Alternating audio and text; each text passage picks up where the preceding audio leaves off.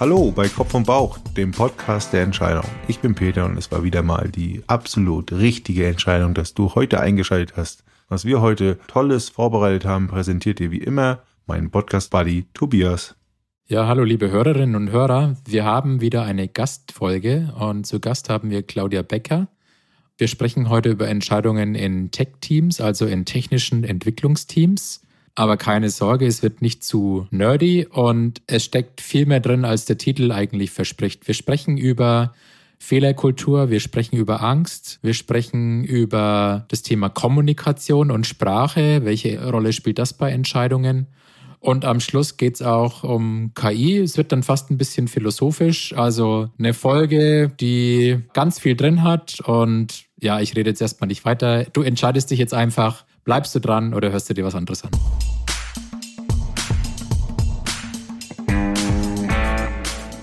Ja, wie gesagt, heute haben wir Claudia Becker zu Gast. Claudia, mit der habe ich vor einigen Wochen schon telefoniert. Claudia ist Co-Gründerin von Edgeice, eine Firma, die Entwicklungsunternehmen unterstützt, neue Technologien, Produkte zu entwickeln.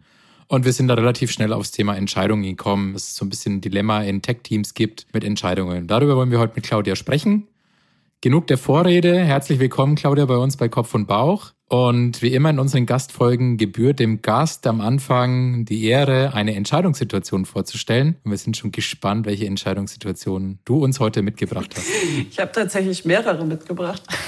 Du konntest dich also nicht entscheiden. Ich konnte mich nicht entscheiden. Nein, ich habe mhm. hab heute ganz viele Entscheidungen gefällt. Und zwar habe ich heute beschlossen, tatsächlich ein Angebot für einen sehr großen Auftrag nicht rauszuschicken, weil ich einfach so viele Konzepte diese Woche habe, dass ich mich entschieden habe, dass ich darüber tatsächlich noch ein wenig schlafen möchte. Und mir gedacht habe, ich nehme mir dafür noch mal drei Tage Zeit, weil ich denke, dass solche großen Dinge auch nicht über das Knie gebrochen werden sollten. Und stattdessen musste ich tatsächlich aufgrund des Wetters morgen noch mal schnell in einen Shop rein, um mir ein Kleid für eine Hochzeit zu kaufen. Innerhalb von einer halben Stunde musste ich mich entscheiden, mir ein entsprechendes Outfit für diese Hochzeit morgen zu besorgen, weil ich es einfach nicht geschafft habe und das Wetter sich geändert. War das eine Bauchentscheidung? Es war eine Kopf-Bauchentscheidung, würde ich sagen. Ich wollte mir eigentlich gar nichts kaufen. Ich habe gedacht, ich könnte ja irgendwas aus meinem Kleiderschrank nehmen. Und all das, was ich mir ausgedacht hatte, war leider zu kalt für morgen oder zu gefährlich. Also habe ich gedacht, schnell noch mal was shoppen, was irgendwie äquivalent ist und auch weiter tragbar. das ist schon ein bisschen, auf jeden Fall eine Entscheidung mit Tragweite. Ja. ja, nee, aber einmal eine schnelle Entscheidung und einmal also nochmal eine Entscheidung, wo man gesagt hat, hey, nicht so schnell. Mhm. Kurz nochmal überlegen, innehalten, äh, bevor ich da vielleicht, ich sag mal, den typischen Reflex mache. Ne? Also vielleicht Nachfrage und Angebot raus und doch nochmal kurz gucken, passt es gerade. Mhm. Genau. Warum, vielleicht, wenn ich fragen darf? Bist du jemand, der gerne nochmal drüber schläft? Also sind impulsive oder schnell getroffene Entscheidungen nicht dein Favorite? Das hat jetzt einfach was damit zu tun, dass das tatsächlich eine Anfrage ist, die über 2024 hinausgehen soll. Mhm. Das ist natürlich ein Riesenzeitraum. Und ich hatte gestern eine Konzeptabgabe für einen anderen Kunden. Also das hieß, ich hätte jetzt eigentlich in der letzten Woche, also auf der einen Seite große Konzeptabgabe und auf der anderen Seite neue Konzeption für sowas Großes.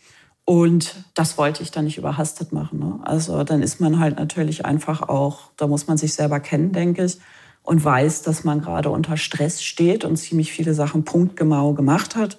Ich hatte heute noch zwei Interviews von zwei Großkonzernen zum Thema auch interne Keynotes, zum Thema Tech-Entwicklung, Softwareentwicklung im industriellen Bereich. Und da war jetzt so viel Durcheinander, so viel, wo man sich reindenken muss. Auch noch dieser Podcast heute Abend, dass ich mir einfach gedacht habe, ja, ähm, solche großen Sachen möchte ich dann einfach nicht zwischendurch, zack, nochmal eben raus. Ne? Das sind Sachen, da nehme ich mir dann einfach auch Zeit, die richtigen Entscheidungen zu fällen. Mhm.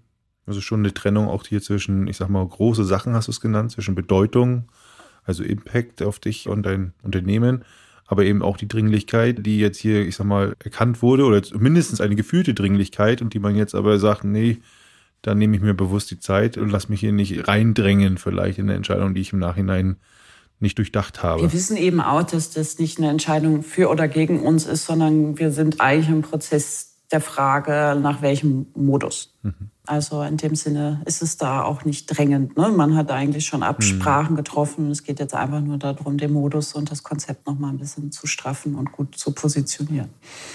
Finde ich gut, ja. Das ist ganz spannend. Das hatten wir schon mal ein paar Mal bei uns im Podcast, so das Timing von Entscheidungen. Also es gibt ja beide Extreme. Wir haben das Thema, wir haben das Gefühl, wir müssen jetzt eine Entscheidung treffen. Wir hatten das mal bei so einer Jobentscheidung. Der Peter hat dann darauf hingewiesen, ja eigentlich muss der jetzt gar keine Entscheidung treffen. Also dieser Druck wird ihm vom Außen gemacht. Und wir aber auch das andere Extrem, haben jetzt gerade im Vorgespräch so ein bisschen drüber gesprochen, dass eigentlich Entscheidungen wirklich dringend wären und fällig wären. Das bringt uns vielleicht auch schon so ein bisschen in unser Thema, gerade in, in Tech-Teams die aber dann nicht getroffen werden, weil gefühlt ist alle Zeit der Welt da und man will das nochmal irgendwie noch ein bisschen dran feilen und nochmal ein bisschen genauer und vielleicht nochmal eine Berechnung machen, irgendwas nochmal simulieren, nochmal was neu entwerfen, aufbauen. Und da, da gibt es eigentlich eher das andere Extrem. Genau, also ich glaube, Timing von Entscheidungen, das ist tatsächlich ein Thema für heute. Aber bevor wir jetzt da wirklich einsteigen ins Thema, haben wir am Anfang immer noch so eine kleine Schnellfragerunde. Da geht es eigentlich eher darum, dass unsere Hörer dich besser kennenlernen und wir testen auch so ein bisschen deine Entscheidungs- Skills. Und die Fragen stellt unsere wunderbare Podcast-Unterstützerin Ada. Das ist unsere KI. Ada, bist du bereit? Na klar. Na klar. Erste Frage. Kopf oder Bauch? Haha, beides. Aber ich bin auch der sowohl als auch Mensch. Aber ich glaube, mein Kopf, ja, am Ende doch Kopf mit Absprache des Bauches. Windows oder Mac OS? Mac. du bist also voll im Apple-Universum. Ja, ja, da, da komme ich her. Ne? Digitale Künste ist Apple. Jetzt gehen wir in Richtung Tech-Entwicklungsteams. Wasserfall oder agil? Eher agil. Du hast ja schon das Thema Künste und Technologie angesprochen. DAL-E oder Midjourney? Midjourney. Warum Midjourney? Naja, das kann ich ja selber mit der Maschine spielen. Ne? Also What's Dali? Also ich meine, der hat halt ein paar coole Bilder gemalt, ohne Frage. Aber ich komme ja eben halt aus dem Bereich der Maschinenkunst und deswegen ist das für mich äh, totaler Wahnsinn. Ne? Also ich meine, ich habe jetzt eher mir eine Stable Diffusion aufgesetzt schon, weil mir Midjourney nicht mehr ausreicht. also, also deswegen schon eher so Stable Diffusion, aber für mich ist das halt Wahnsinn. Ne? Also ich habe mich tierisch gefreut. Endlich neues geiles Tool, mit dem man halt wieder Kreativität machen kann. Ich bin schon dabei, mir eine neue Webseite aufzuziehen, um vielleicht auch jetzt wieder künstlerisch tätig zu werden. Mhm. Also für unsere Zuhörerinnen, die das nicht kennen, Mid Journey ist eine KI, die im Endeffekt, ja, indem man Text ihr gibt, daraus Bilder entwickelt, kreiert und man teilweise gar nicht mehr unterscheiden kann, wie echt oder unecht oder wie kreativ oder nicht kreativ. Also es sind schon sehr fließende Grenzen da. Jetzt gibt schon Diskussionsstoff dort. Äh, was ist jetzt eigentlich wieder Kunst? Muss Kunst äh, von Menschenhand gemacht werden oder ist Kunst eigentlich nur das Empfinden, was wir sehen oder fühlen, wenn wir sowas sehen. Ne? Das ist, äh, finde ich ganz spannend. Aber ist auf jeden Fall, ja, ich will sagen, positiv verrückt, was man da so sieht. Wir bleiben im Bereich der Künste. Film oder Buch? Film. Mhm. Letzte Frage für die Schnellfragerunde. Santiago de Chile oder Berlin? Santiago. Das ist eine schöne Frage, weil ich war in Chile. Ich habe eine ganz große Verbindung zu Chile. Und ich würde am liebsten nach Lateinamerika auswandern, ja. Okay. Auch eine Entscheidungssituation? Mhm. Entscheidungssituationen, ich, ich, beobachte Südamerika halt schon seit einer Weile. Ne? Und ja, ich frage mich, warum sie es da halt politisch immer nicht so gut auf die Reihe kriegen. Aber tatsächlich ist so Lateinamerika das Land, wo ich gerne hin, also hin würde und deswegen auch sehr viele Kontakte habe, in Chile unter anderem oder eben auch in Brasilien. Okay, super cool. Ja, vielen Dank. Mhm. Und ich würde sagen, wir steigen mal in unser Thema ein. Entscheidungen im Tech-Team. Jetzt haben wir einige Hörer, die nicht so in der Tech-Branche unterwegs sind. Vielleicht kannst du mal kurz beschreiben, was sind denn diese Tech-Teams, die du begleitest? Wie arbeiten die? An was arbeiten die? Was machen die? Um was geht's da? Also wir unterstützen vornehmlich eben Tech-Teams oder Entwicklungsteams im industriellen Bereich. Also das heißt, wir sind meistens eben bei industriellen Konzernen tätig. Das heißt, es geht um meist Hardware- und Softwarebasierte Entwicklung oder Software, die in Hardware Konzern hergestellt wird, also im klassischen Ingenieurkonzern, oder eben auch beispielsweise an diese Konzerne verkauft werden soll. Also es geht eigentlich immer um das Verständnis zwischen Hardware und Software und äh, wie kann ich etwas auf den Markt oder an Kunden bringen oder eben halt die Implementierung auch in die Produktion. Also eigentlich immer diese Linie von Inspiration über Entwicklung hin zum Go-to-Market, zum Produkt oder halt zur Implementierung in die Produktion. Und das halt mit einem besonderen Fokus wirklich auf den industriellen Bereich. Das muss man wirklich ganz stark sagen, weil sich dieser Bereich wirklich fundamental, glaube ich, unterscheidet von klassischem Startup-Bereich, von Medienproduktion oder halt, ich sage jetzt mal einfach ein Apps bauen. Ne? Das heißt, du hast wirklich ja. mit komplexen Projekten zu tun und du hast auch wirklich oft mit komplexen einfach auch ähm, Sicherheitsanforderungen zu tun an diese Produkte, an diese Software. Okay. Du kannst nicht einfach eine Software verkaufen und sie am Kunden testen. Ne? Das geht nicht. also wenn du jetzt von industriellen Bereich sprichst, dann heißt es, es sind Unternehmen, die irgendwo so eine Produktionslinie, Produktionshalle haben, was auch immer die herstellen. Also das kann ein Hersteller von weiße Ware sein, Kühlschränke, Waschmaschinen, das können irgendwelche Maschinenbauer sein, das kann eine Brauerei, Anlagenbauer mhm. sein und so weiter und so fort, oder? Genau, das vornehmlich, genau. Also schon eher gewachsene Unternehmen, die eigentlich eher aus einem konservativen Maschinenbau kommen und jetzt irgendwie diese Transformation schaffen müssen, weil jetzt, sage ich mal, viel äh, Wert vor Kunde eigentlich durch Funktionen geschaffen werden, die jetzt vielleicht durch Softwareentwicklung und nur noch der Nutzung der Hardware ist. Also so ein Zusammenspiel, ja. Und kann ich mir das so vorstellen? Genau, also oft sind es eben halt, genau, diese, dieses Thema, wie schalte ich halt von der Hardware auf die Software um. Du hast das ja auch im Automotive-Bereich, ihr seid, seid da beide. Das Thema äh, Software-Defined Vehicle ist ja da gerade das große Thema. Ne? Also wie müssen wir das Auto der Zukunft bauen, ähm, dass das eben halt auch ganz andere Anforderungen auf einmal hat. Und auf einmal treffen da einfach auch Welten aufeinander. Ne? Das ist halt auch ein großes Kulturproblem mhm. zwischen diesen Hardware- und Softwareentwicklungsteams. Das muss man einfach auch ganz ehrlich sagen. Mhm. Okay. Kannst du unseren Hörern noch so ein bisschen eine Idee geben, welche Entscheidungen in diesen Tech-Teams getroffen werden? Also klar, du hast wahrscheinlich da ähm, Vertraulichkeit äh, zu gewährleisten, aber um, um was geht's da? Also was sind so die Entscheidungssituationen in diesen Tech-Teams? Naja, also ich würde eher von dem Mangel an Entscheidungssituationen sprechen, aber eigentlich ist diese Mangel an Entscheidungen meines Erachtens gar nicht irgendwie äh, die Schuld oder wie soll man sagen, die Aufgabe des Tech-Teams. Okay. Entwickler entwickeln gerne. Ne? Und ähm, was sehr häufig einfach nicht passiert, ist, dass Entwicklungsentscheidungen von vornherein getroffen werden. Also wir Deutschen entwickeln gerne irgendwelche Dinge. Wir spielen gerne mit Technik. Also was sehr häufig vorkommt, ist das sogenannte Happy Engineering, was wir, wie wir es nennen. Weil einfach am Anfang das gemeinsame Bild, die gemeinsame Vision nicht definiert worden ist, der Nutzen der Technologie, was soll das Ding überhaupt tun? Und auf einmal hast du riesen aufgeblasene Entwicklungsteams, die alle an irgendwelchen fancy Sachen rumbasteln, ja, aber es gibt kein wirklich kohärentes Bild, keine wirklich kohärente Strategie, wo soll das hingehen, wo wollen wir uns eigentlich überhaupt hinbewegen? Und das ist meines Erachtens, und da bin ich auf der Vermittler eigentlich zwischen Management und Entwicklungsteam. Okay. Weil äh, das Entwicklungsteam erwartet ja die Richtungsvorgabe vom Management. Das Management hat aber sehr häufig gar nicht die technologischen Kenntnisse darüber und trifft deswegen nicht die Entscheidungen für das Entwicklungsteam, die getroffen werden müssten, um die Entwicklung ja in eine richtige Richtung zu bringen. Und das ist insbesondere der Moment, wo eben ich zum Tragen komme oder was mein Job oft ist in, in diesen Projekten, dass ich eigentlich für die Vermittlung zwischen Tech-Team und Top-Management äh, arbeite und mit diesem häufig dann nochmal auch das Thema, okay, Vision, Strategie nachziehe, dass man eben auch zu einem gewissen Ergebnis kommt. Das ist nämlich sehr häufig oder halt gerade in Deutschland oft die Herausforderung in der deutschen Kultur bemerke ich das. Man tut immer noch mehr Entwickler und noch mehr Techniker rein, aber das hilft oft nicht mehr. Oft hilft es eigentlich mal ein gemeinsames Bild zu haben, sich auf eine gemeinsame Vision zu einigen, sich ganz klar zu machen, was möchte ich entwickeln und wo möchte ich hin und was sind vielleicht auch die Maßstäbe oder Messwerte, wo ich sage, das muss einfach abgebrochen werden, weil es bringt nichts. Wahnsinn. Und ja.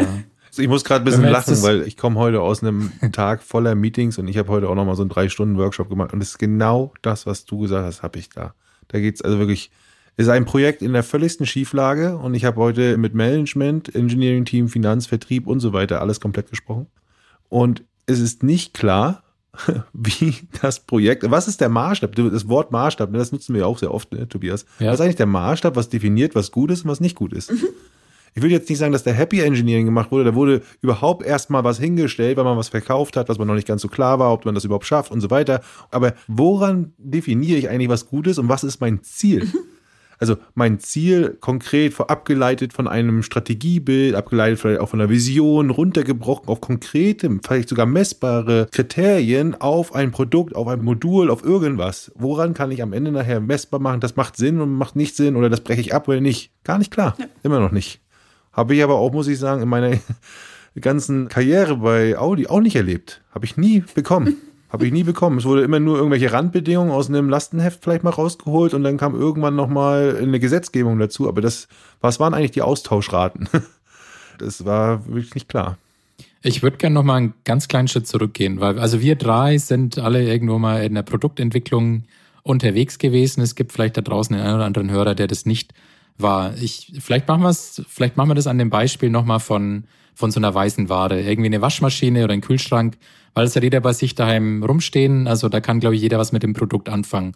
Wenn du jetzt von Happy Engineering sprichst, nehmen wir mal die Waschmaschine, dann kommt irgendein Ingenieur auf die Idee und sagt, wow, geil, ich habe da kürzlich gesehen, äh, irgendwie Verbindung, Bluetooth zum Handy und ich baue da jetzt mal was ein, dass meine Waschmaschine quasi mit dem Handy spricht und ich kann die jetzt vielleicht auch noch mit dem, mit dem Handy programmieren. Und ich nehme da jetzt mal die coolste Technologie, weil ich habe das letztens irgendwo gelesen, das will ich mal ausprobieren.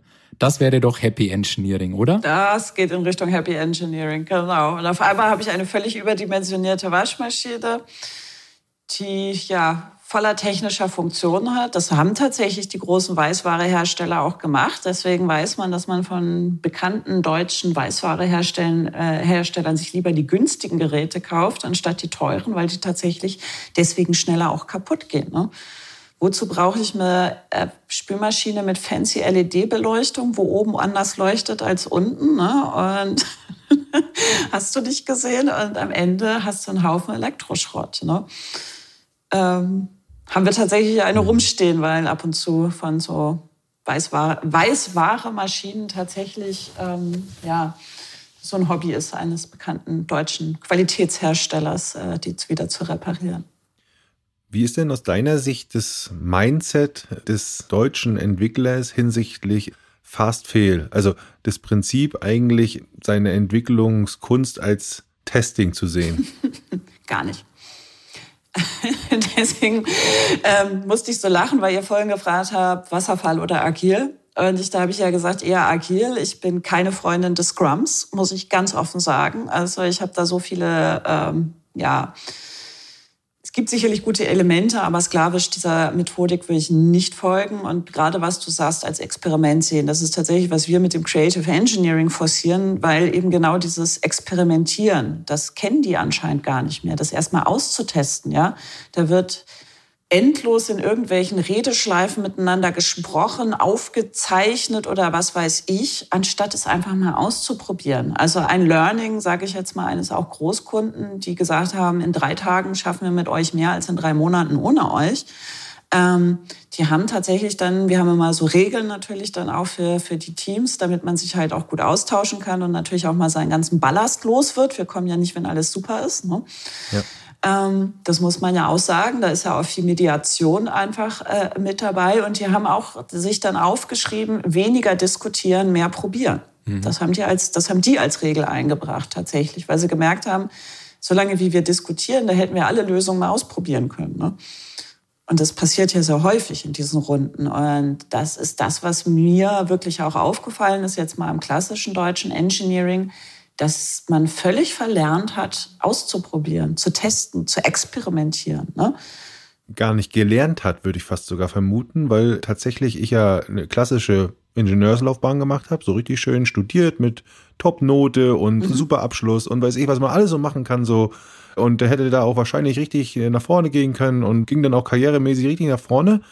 Aber als ich dann meine eigene Firma gegründet habe, habe ich ja versucht, eine App zu entwickeln. Und da haben wir uns dann halt eben genau mit diesen Methoden eben versucht, diese App zu machen. Diesen ganz großen Wurf, wir planen alles, wir diskutieren uns das alles hin, wir, ja, wir, wir versuchen ganz viel Ungewissheit einfach uns gar nicht anzugucken, so nach dem Motto, wir wissen eh schon alles, was gut ist und gehen voll ins Produkt rein. Mhm. Ja, gnadenlos gescheitert, total auf die Fresse gefallen, muss man einfach auch so sagen. Haufen Ressourcen verbrannt, Zeit, Motivation, Leidenschaft. Ne, also das kann man so, viele wären bestimmt daran jetzt auch zugrunde gegangen. Auch zu Recht vielleicht, weil es war schon echt blöd. So, und äh, wir haben aber gut draus gelernt. So, und wenn man jetzt mal so ein bisschen mehr in die agile Richtung denkt, ist mir als erstes aufgefallen, weil, wie gesagt, für mich war der, ich will da gar nicht so streng sein, dass das ganz viel mit Verlust zu tun hat. Mit ständig immer wieder Verlust. Weil erstens bist du immer wieder leidenschaftlich. Du stehst ja hinter deiner Idee, hinter deinem Konzept, hinter deiner Lösung, brennst wieder dafür, willst es eigentlich wieder umsetzen. Dann musst du dich aber wieder eigentlich ehrlich eingestehen, das kommt doch nicht so richtig durch. Es gibt vielleicht auch was Besseres oder es scheitert, was auch immer. Tausend Gründe. Wieder loslassen, wieder neu anfangen. Ja? Also dich dummes Geld hinterher schmeißen und so. Immer dieses ständige Richtungswechsel hat ja ganz viel mit ja, Verlust zu tun, das einzugestehen. Da ist sie, die Verlustaversion. Ja. Peters Claudia, das ist Peters Lieblingsthema. Peter wird am liebsten das ist mein, jede zweite Folge zum Thema Verlust Genau, machen. und jetzt kommt das dieses ganze Thema, so Commitment noch dazu, mal seiner eigenen Idee hinterhergehen und bis man irgendwann, ich will auch gar nicht davon reden, wie du immer sagst, Tobias, er hat dann nachher ja noch ein Patent drauf und äh, dann fangen die wilden Diskussionen an und so. Also, das ist ja schon psychologisch unheimlich schwer. Deswegen glaube ich auch, dass es super, super, super viel an den Menschen gearbeitet werden muss, um überhaupt von so einem, ich sag mal, typisch Wasserfallprinzip auf so eine agile Entwicklung zu kommen. Das ist, ist es schwierig. Also tatsächlich, das steht jetzt nicht auf unserer Webseite, aber das haben wir tatsächlich in unseren Präsentationen drin, wenn wir uns auch beim Kunden vorstellen. Und wir nennen es auch begleitendes Scheitern, was wir machen. Mhm. Also genau das, was du sagst, ne? das sind die nicht gewöhnt. Also, und das bist du halt aus dem Bereich, aus dem ich komme, weil du hast das gerade angesprochen, Peter, ne? Du hast dieses MINT-Studium und so weiter und so fort, ja. Ich komme aus der Computerkunst, ja. Ich habe mir alles autodidaktisch selber beigebracht, ja. Und irgendwann kam ich 2013 in den Industriekonzernen und die reden von RFID-Chips als den neuen heißen Scheiß. Und ich frage mich, warum ist RFID bei euch jetzt erst? Damit habe ich vor irgendwie 2005 haben wir damit unsere ersten Experimente gemacht, ja. Warum ist das bei euch jetzt erst angekommen? Generative Künste, ja, jetzt auf dem Markt, jetzt redet da jeder drüber, ja. Vor 15 Jahren habe ich daran gearbeitet, ja. Also genauso wie mit eben auch Virtual Reality System, ja. Ähm, ich habe immer eben im Bereich der Bildmedien gearbeitet und ich habe immer, und das war der Fokus, immer an neuen Technologien gearbeitet. Ja, da raucht ständig was ab. Ne? Und daher weiß ich aber auch genau, was ständig abrauchen kann. Ja, wenn du halt eben neue Technologien entwickelst. Das ist ja darin unterstützen wir ja eben auch unsere Kunden. Und was du sagst, ich wurde ja auch oft von Ingenieuren in meinem Alter, ne, Männer sozusagen gefragt, Claudia, warum weißt du das alles? Warum hat mir das in meinem Studium niemand beigebracht? Genau das, was du auch gerade gesagt hast, Peter, das fragen mich ganz viele Ingenieure in meinem Alter oder jünger. Warum hat man uns das nicht beigebracht? Und genau dieses Experimentieren, dieses Ausprobieren, ja, das ist im, ich sage jetzt mal, klassischen Ingenieurwesen irgendwo verloren gegangen. Also dieser Tüftler, den wir irgendwie mal noch im Kopf haben, ne, den, den gibt's eigentlich gar nicht mehr so. Ne? Nee, wir sind nur Grübler. Es war alles kompliziert. Man musste die Formel nur irgendwann lösen. Genau. Das ist der Sinn dahinter. Eigentlich ist alles lösbar. Egal wie groß die Gleichung ist, ich muss sie nur verstehen und nachher X auflösen. So, das wurde uns so ein bisschen beigebracht im Ingenieurwesen. Ist es dann bei dir durch, durch die Kunst, Claudia, dass du sagst, der, für den Künstler ist es das Normalste der Welt, dass der ähm, Entwürfe wegschmeißt und dass da mal nichts wird? Und das Scheitern quasi, also das Scheitern, das Scheitern eigentlich das Normal ist. du scheiterst ja nicht. Du, das ist ja ein, das ist ja also nur, weil irgendwas nicht so funktioniert, wie es, wie du es dir gedacht hast, ist das ja kein Scheitern. Das kann dich ja auf ganz neue Wege führen, ja. Also so, das, das ist ja so dieses Glitches, ja. Also auch mit Midjourney habt ihr mich gefragt, ja. Also ich bin die ganze ja. Zeit dabei, gegen die Maschine zu spielen, ja, die Maschine auszuspielen, ja, die Maschine dazu zu bekommen, das zu machen, was ich möchte, ja.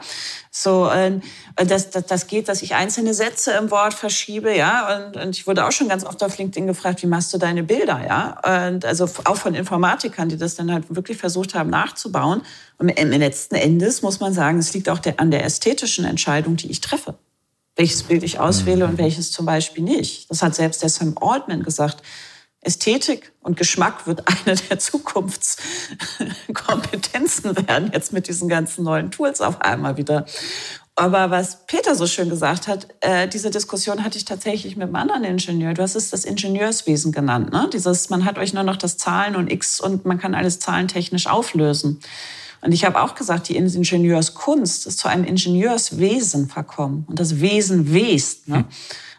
Verwest. ja, verwest. und eigentlich kamen wir mal von der Ingenieurskunst, deswegen ich auch oft sage, ja. uh, we create the digital art of German engineering, not the German science of engineering.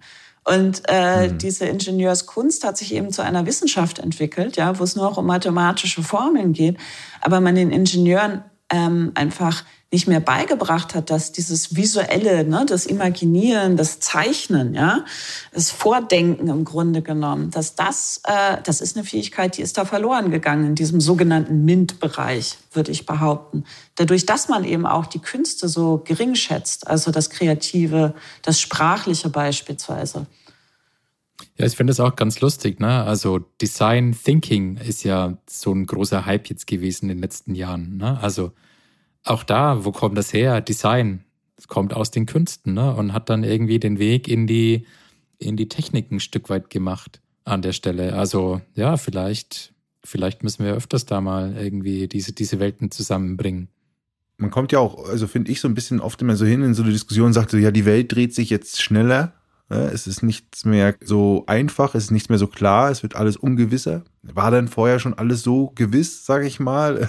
Jetzt muss man auch mal so ein bisschen die Frage sich stellen, aber grundsätzlich ist es erstmal so, jetzt sind halt eben die Änderungen doch deutlich schneller zu spüren und dementsprechend wird eigentlich, finde ich, eher klar, dass diese Methodik, dieses sehr weit vorausplanend dieses, ich habe genug Zeit, meine Fehler zu korrigieren durch Try and Error und so weiter, durch, ich sag mal, riesen Ressourcen steckten ja auch dahinter immer, die da verschwendet oder genutzt werden, dann ist mal so.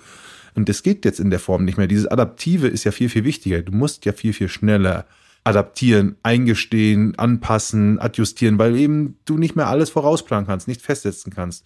Und ich frage mich, ob man da so blöd wie es klingt, im Studium jetzt ein Semester Scheitern einführen muss, um das einfach hinzubekommen, um das wieder zu verstehen, um wieder zu verstehen, okay, ich muss lernen, mit, mit Rückschlägen umzugehen oder also, wie soll das funktionieren? Ich, ich frage Ja, ein Semester Kunst. Also ja, also ich glaube, eine essentielle Sache ist, und das ist tatsächlich eine Typfrage, weil ich sage immer, wie gesagt, ich liebe es ja, mit Technikern zusammenzuarbeiten, aber ich habe das Gefühl, immer in dem Moment, wo die, die Entscheidung im Leben war, Freiheit oder Sicherheit, da hat sich der Ingenieur für die Sicherheit entschieden und ich mich für die Freiheit. Mhm. So, und das ist tatsächlich eine Typfrage, glaube ich, ganz, ganz stark. Ne? Mhm. Ähm, das einfach auf der einen Seite. Und auf der anderen Seite ist das natürlich auch für mich ganz klar auch eine Kulturfrage. Ich sage sehr oft, uh, German Angst belongs to German Engineering. Mhm. also, deswegen ist das äh, deutsche Engineering hat äh, eben auf jeden Fall in der Vergangenheit diesen Qualitätsruf gehabt. Das liegt im Qualitätsmanagement, ja, und eben der Frage, was kann alles passieren? Das kann der Deutsche sich echt total gut ausdenken, ja. Also was kann alles schiefgehen und da eben extrem hart aufbauen. Also weil man in der Lage ist, so klein und präzise zu denken durch die Anlage der deutschen Sprache, würde ich schon fast behaupten. Aber wenn man eben genau diese, diese sprachlichen Fähigkeiten und diese, diese kreativen Fähigkeiten, ich mag gar nicht künstlerisch sagen, ich habe ein großes Problem mit dem modernen Kunstbegriff wenn man diese kreativen Fähigkeiten nicht mehr ausbaut und auch nicht mehr genau diese, wie soll man sagen, diese Unterstützung und diesen Raum gibt, dass auch mal was schiefgehen kann oder darf, dann kommt es eben auch eben zu diesem Stillstand. Und das ist ja, was man eben halt gerade auch in Großkonzernen hat, dass man diese, ähm, wie soll man sagen, ins Nirvana delegieren, nenne ich das immer, die Entscheidung. Ne? Also man spielt dieses Entscheidungsping-Pong so lange, bis die Entscheidung irgendwann im Nirvana landet und niemand mehr entscheiden und dann entstehen diese großen Blasen, ja, in die sich niemand mehr rantraut. So würde ich das nennen, so ein bisschen. Ja. Also wenn ich dich dann richtig verstanden habe, ist die These, Entscheidungen werden nicht getroffen aufgrund der Angst vor dem Fehler. Genau, ich muss ja gerade stehen. Ich stehe in ja Verantwortung, wenn ich etwas tue. Mhm, ja. Natürlich ist vielen nicht klar, dass, also nicht zu entscheiden, ist auch eine Entscheidung, ne? Aber die hat im Konzern nachher keine Auswirkungen auf mich, weil ich kann ja diese Nichtentscheidung nicht messbar machen, ne? Wenn ich jetzt etwas sage, okay, wir kaufen das und irgendwann, was weiß ich, kommt raus, das war vielleicht eine schlechte Entscheidung, dann wird man im Konzern sozusagen diese Person für diese Entscheidung verantwortlich machen, wenn sie einfach nichts tut kann sie dafür nicht verantwortlich gemacht werden. Ne? Oder eine defensive Entscheidung trifft und sagt, wir sammeln noch mehr Informationen, genau. was ja am Ende auch ein Verschleppen ist. Äh, ganz genau so ist es und so ist es auch gewachsen und da kann ich auch ganz klar drüber sprechen. Also als ich zu Audi gekommen bin, VW, das war eine Kultur der Angst. Winterkorn und Co. haben eine Kultur der Angst dort erzeugt. Und zwar für alle. Und wer da einen Fehler gemacht hat, der hatte Angst um seinen Platz. Woher das auch immer kam. Ich hatte Angst, zu meinem Chef zu fahren. Meine Kollegen hatten Angst, zu ihrem Chef hochzufahren, um irgendeine Nachricht, irgendeinen fachlichen, sachlichen Begriff zu geben. Erwachsene Männer hatten Angst. So, und wenn man Angst hat, dann entscheidet man sich immer für die Sicherheit. Und wer immer auf Nummer sicher geht in einer Welt, wo es keine Sicherheit gibt, der wird keine Risiken eingehen und ohne Risiken keine Chancen. So einfach war das. Und so hat man auch ewig gebraucht, ewig gebraucht und immer nur die Sachen gebracht, die maximal sicher waren. Ja. Aber diese Kultur der Angst, Peter, die hast nicht nur, also die würde ich schon fast maßgeblich für das deutsche Arbeitsleben einschätzen. Ja, ja ich habe nur diese Perspektive, das kann nur das sagen, was ich gesehen habe. In ne? jeder Organisation. Ich jetzt nicht pauschal. In jeder Organisation, in der ich gearbeitet habe, gab es dasselbe, diese Kultur der Angst. Ja? Und ich kann mich noch an meine erste, da ging es auch und man hat dich immer erpresst mit diesen befristeten Arbeitsverträgen. Und irgendwann habe ich mir gedacht, schon bei meinem ersten, ja, muss ich das Gespräch führen, wenn ihr mich verlängern wollen würdet, würde ich nicht verlängern wollen. Ja?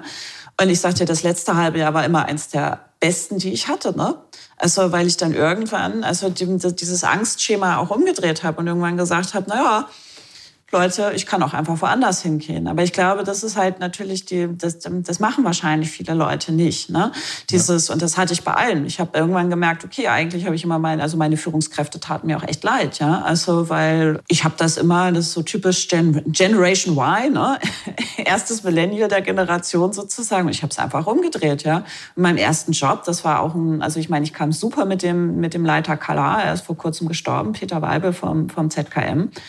Aber die Organisation war halt auch sehr auf ihn ausgelegt. Ja? Und ich war die Einzige als Volontärin, die gesagt hat, nö, also du hast zu meinem Termin rechtzeitig zu kommen. Ne? Sonst mache ich halt meine Arbeit auch nicht mehr. Ich bin den hinter Deadlines hinterher. Ich wusste nicht, dass man das nicht macht. War ja mein erster Job und er kam damit total klar, weil er hat gesehen, ich, ich liefere gute Arbeit ab. Ne? Und die Sachen laufen auf einmal, ne?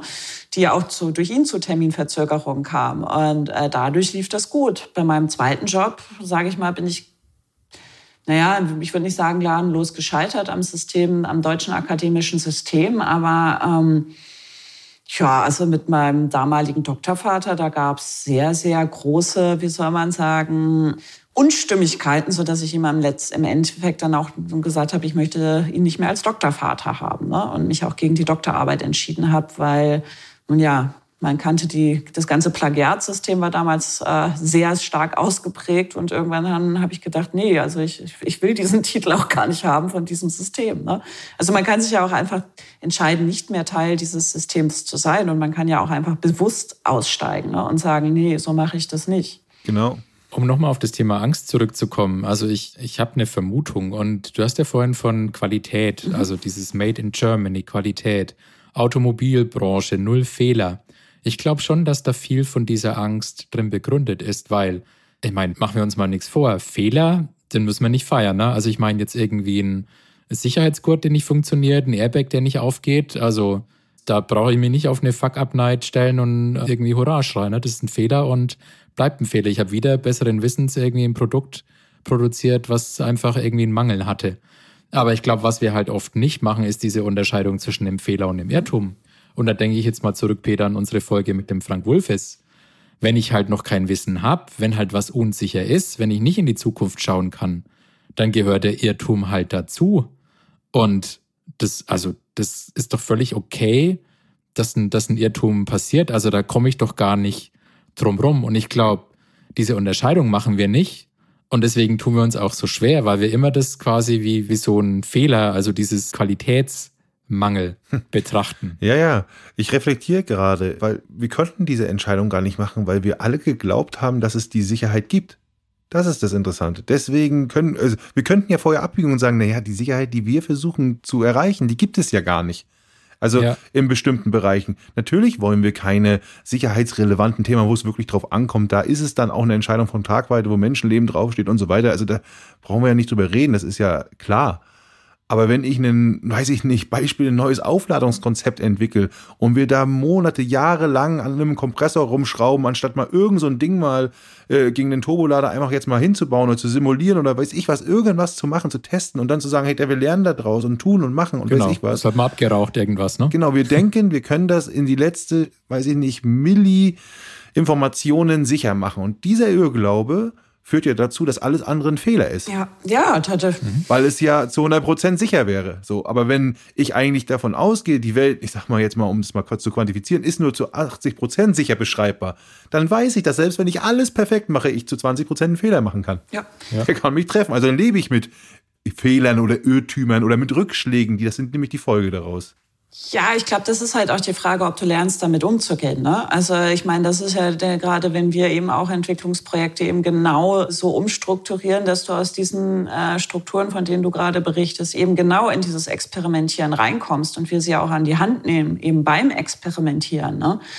Dann ist da natürlich ganz auf der einen Seite, ich sage jetzt mal ganz viel Selbstwirksamkeit auf der einen Seite ein Spiel, aber was ich auch merke bei den Ingenieuren, und ich rede jetzt mal von den Hardware-Ingenieuren, also gerade was du beschreibst, Peter, ich sage jetzt mal, mit, mit, mit, mit, den, mit solchen haben wir oft zu tun, also mit solchen, ich sage jetzt mal Konstellationen, die du hier gerade beschreibst. Äh, was ich merke, ist auch so ein bisschen Angst vor Technologie und das fand ich wirklich mal faszinierend. Diese, diese Angst, ja, was in Rauch aufgehen zu lassen. Ne? Also diese Angst einfach mal auch, ja, sich, sich so die Technologie untertan zu machen. Wir hatten da mal ein interessantes Entwicklungsprojekt, das ging über 16 Monate, da wurden wir auch gerufen. Zwei Jahre hat man an einer PowerPoint gearbeitet für ein cyberphysisches Produktionssystem, Losgröße 1. Aller fancy Shit im Projekt drin natürlich, der sein sollte, mit AR und verbunden und KI und da, da, da, da, da. Ne? Ja, aber wir kommen jetzt hier nicht ins Boot. Ne? So, und ähm, während dieses ganzen Projektes ging es auch immer um fahrerlose Transportsysteme und wie fahren die überhaupt? Und da fing es auch an mit dem Imaginieren. Dann, da habe ich einen Shopfloorplan in Excel gekriegt, ja. Und ich dachte, hallo, können wir mal ein CAD machen? Im Endeffekt kamen wir mit einem Modell an, ja, und Robotern, dass die mal anfangen, diese Wege nachzugehen, damit denen mal klar wird, was das heißt, ja. Also ständig irgendwelche Roboter hin und her geschoben, sodass irgendwann der Roboter auch schon Claudia hieß, der Große. Weil wir halt anthropomorphisiert haben, mal ständig von Roboter 1, Roboter 2, Roboter 3 zu reden, wäre auch ein bisschen zu schwierig geworden. Und ich wollte ständig mit diesen, ich wollte ständig eigentlich Yoga auf diesem fahrerlosen Transportsystem machen, weil ich meine, wie aus so ne SOP, also diesen diesen Boards, ne, so wackeligen Untergründen. Also ich muss sagen, ich mache auch Kampfsport. Ne? Also in dem Sinne fand ich es einfach total faszinierend. Ich hätte gerne mal irgendwie Yoga und habe damit immer rumgespaßt. Und nachdem dieses ganze Ding nur nicht in Rauch aufgegangen war, sondern wir es wirklich geschaffen haben, den Funktionsbeweis für ein cyberphysisches Produktionssystem zu schaffen, ja, standen wir in einem 1500 Quadratmeter Demonstrator in einem Forschungsinstitut, äh, in einem Bekannten von Deutschland. Das war halt eine große Kooperation zwischen dem Großkonzern, mehrere Startups, 80 Lieferanten noch dran und hast du nicht gesehen. Und dann war die Party da, ne? Zehn oder 15 Ingenieure und die Claudia. Und nach zwei Bier, ich gestehe, bin ich auf diesen Roboter gesprungen, habe angefangen zu tanzen, ja. Und ich wurde natürlich erstmal angeguckt, sollte man vielleicht auch nicht jeder machen. War vielleicht nach heutigen Gesichtspunkt nicht so ganz woke oder wie es heißt. Ja. Und irgendwann sind sie zu mir gekommen auf dem Roboter. Ja. Und wir haben da eine wilde Party gefeiert, äh, auf, äh, tanzend auf zwei Robotern, ne? so mehrere Teams. Es war verdammt gefährlich, muss man im Nachhinein sagen. Aber es war ein Heidenspaß. Ne? Und danach wurde mir bewusst, oder eben halt mir und, und meinem Kollegen, der noch ein bisschen äh, die Aufsicht über diese Party sozusagen auch äh, hatte, so dass dieses, dieses Verhältnis zur Technologie, die haben das nicht verstanden, ja, dass ich diesen, ich wollte diese Technologie reiten, ne, sie mir untertan machen. Die hatten die ganze Zeit so, oh, Hilfe, ne, meine Roboter, ja. So, und da habe ich gemerkt, okay, ich habe einen ganz anderen Zugang zu Maschinen. Ne? Zack, gib mal her, aufschrauben, ne? mal reinschauen, ne? das kann man schon irgendwie hinkriegen. Ich meine, ich war immer Autodidaktin jede Videoinstallation in meinem Leben fing erstmal damit an, dass ich mir einen Videoschnittcomputer aufbauen musste. Dass ich natürlich über CPU, über GPU, über Schnittprogramme, ne? Also ich habe mir ja irgendwas ausgedacht und dann musste ich die Technologie bauen, die das umsetzt. Ne? Und dann hat man halt geguckt, was es gibt und dann schraubt man zusammen und dann passieren auch mal Fehler, aber oder Irrtümer, wie du so schön gesagt hast. Ne? Aber daraus lernt man ja und daraus baut man weiter und man, man weiß einfach, dass, dass das passiert. Und aus dem Grund kann ich auch äh, solche Projekte planen, ne? weil ich habe gelernt, das Ungewisse zu planen, im, im Grunde genommen, auf eine gewisse Art und Weise, weil ich dadurch gewisse Erfahrungswerte gewonnen habe. Ne? Und deswegen weiß ich ja, puh, du kannst dir alles schön auf den Zettel schreiben, aber am Ende kommt immer noch die Realität. So sieht's aus. Jetzt war ja unser Ausgangsthema Entscheiden im, im Tech-Team. Mhm. Und wir haben ja so festgestellt, okay, also diese Tech-Teams, tun sich mit Entscheidungen schwer. Und, und ein großes Ding ist eben diese Angst. Mhm. Ist jetzt dein Rezept, dass du denen so ein bisschen die, die Angst nimmst durch deine, sag ich mal, relativ unbekümmerte Art, wie du an Technologie rangehst und, und die da so ein bisschen die Angstbarrieren abbaust? Ist das das Rezept? Und trauen sich die dann zu entscheiden oder, oder gibt's da noch was anderes? Also gehört da noch was anderes dazu? Also ich glaube, auf der einen Seite ist, wie du sagst, so ein bisschen schön sagst, die, die, die etwas unbekümmerte Art, da überhaupt mal anders ranzugehen. Ne? Also auch mal eine Testdemo aufzubauen für die und die das wirklich mal anfassbar zu machen, machbar zu machen. Ne? Das andere ist natürlich eben halt auch, ich sage jetzt mal, die Kommunikation aufrollen und auch ganz klar machen, dem Management, dass das Tech-Team nicht die Aufgabe hat, diese strategischen Richtungsentweisungen zu, zu machen. Ne? Also die bauen gerne Dinge, aber sie möchten von dir wissen, in welche Richtung sie das bauen sollen, beziehungsweise wo das hingehen soll. Und das ist für mich ganz klar nicht Aufgabe des Tech-Teams.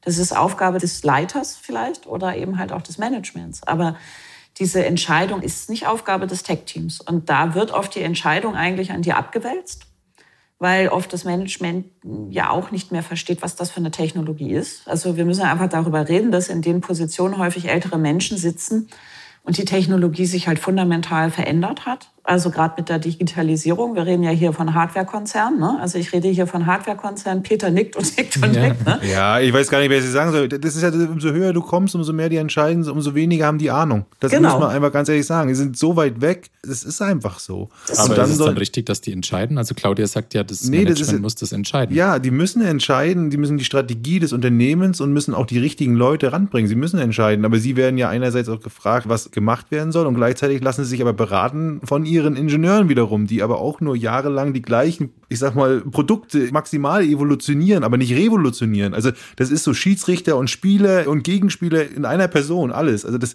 dreht sich im Kreis. Und dann gucken alle auf einen 30-jährig erfahrenen Manager, so geführt. Was macht der wohl? der sagt ja jetzt nicht ehrlich, ich weiß es nicht, sondern der ja. versucht selbstbewusst eine Entscheidung zu treffen oder beziehungsweise verschleppt sie, weil er es nicht weiß, weil er sich nicht traut.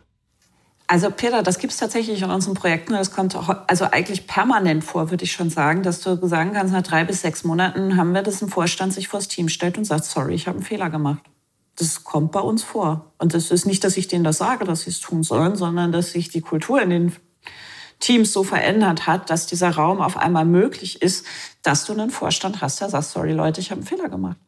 Mir war das nicht klar. Genau, und Tobias, du hast auch gerade was verwechselt. Du hast gerade was verwechselt, dass der Entscheider wissen muss, was richtig ist. Der Entscheider muss entscheiden. Der kann aber entscheiden, wo er sich die Informationen erholt, wer sie vorbereitet, welchen Experten er holt. Ja, er kann auch ein Strategiebild, wo er hin will, eine Vision beschreiben. Ja, das sind alles andere Sachen, als zu wissen, was inhaltlich vielleicht wieder richtig ist. Und wen er fragt. Also, das kann man schon trennen, finde ich. Ja, ja. ein 30-jähriger Manager kann sehr wohl gut entscheiden, weil er ein gutes Gespür hat für die Firma, für sein Unternehmen, für die Vision und Strategie aber der muss nicht Experte von der Technik sein. Und er muss auch. Nee, das habe ne? ich nicht gemeint, aber er muss, die Sprache muss er schon verstehen. Ne? Ja, das ist halt das Problem, dass das häufig nicht mehr so ist. Ne?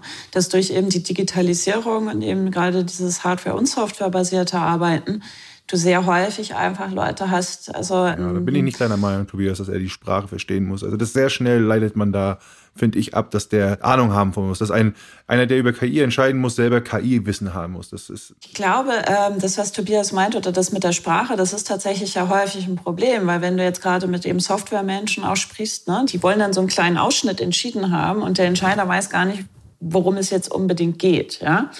Und eigentlich geht es nur um eine Richtungsvorgabe, aber dann kommt der Techie an. So, das meinst du mit Sprache, okay. Spricht, te spricht, genau. spricht Technobubble, spricht genau. Technobubble genau. im Grunde genommen. So. Und der Entscheider läuft einfach nur weg, weil er ja nicht irgendwie zeigen möchte, dass er es nicht also, versteht. Also, okay, dass er das ist tatsächlich, da, da kann ich auch mal einen Gender-Aspekt wirklich rausholen. Ja. Ich habe tatsächlich, würde das sagen auch viele, es ist leichter, sich von einer Frau in der Position die Technik erklären dann zu lassen, ja, als von einem anderen Mann weil dann muss man dem ja auch wieder zeigen, dass man es nicht versteht. Und ich glaube, ich kann das sehr gut Technologie dann auf einfache Sprache runterbrechen. Ne? Und eben darzustellen, okay, wir müssen im Grunde jetzt uns für dies, das oder das entscheiden, ja. Und dann habe ich das eben in einfacher Sprache runtergebracht. Das kriege ich auch sehr oft zu hören. Wir müssen für die da oben das entweder auf Bildzeitungsniveau oder auf Kindergartenniveau bringen. Ne? so. Aber dazu sind die Techies ja gar nicht in der Lage, weil die da so der, dermaßen drin sind in dem, was sie genau, tun. Genau, Claudia. ja, auch ihre Sachen lieben und deswegen ganz viel darüber reden wollen. Genau, also das war das, was ich gemeint habe. Also Peter, ich meine nicht, wenn wenn mir der Techie jetzt irgendwie drei Sätze vom letzten Software-Technologie-Stack erzählt, dass ich dann erwarte, dass der Manager, keine Ahnung, nochmal Semester an die, an die Uni geht, Informatik studiert, damit der versteht, was der da in drei Sätzen lauter komischen Akronymen fabuliert hat, ja. sondern da braucht es einfach diese Übersetzungsleistung. Also entweder ist da einer dazwischen, der so zwischen beiden Welten wandelt und der beide Sprachen versteht, was ja Claudia in dem Fall tatsächlich macht.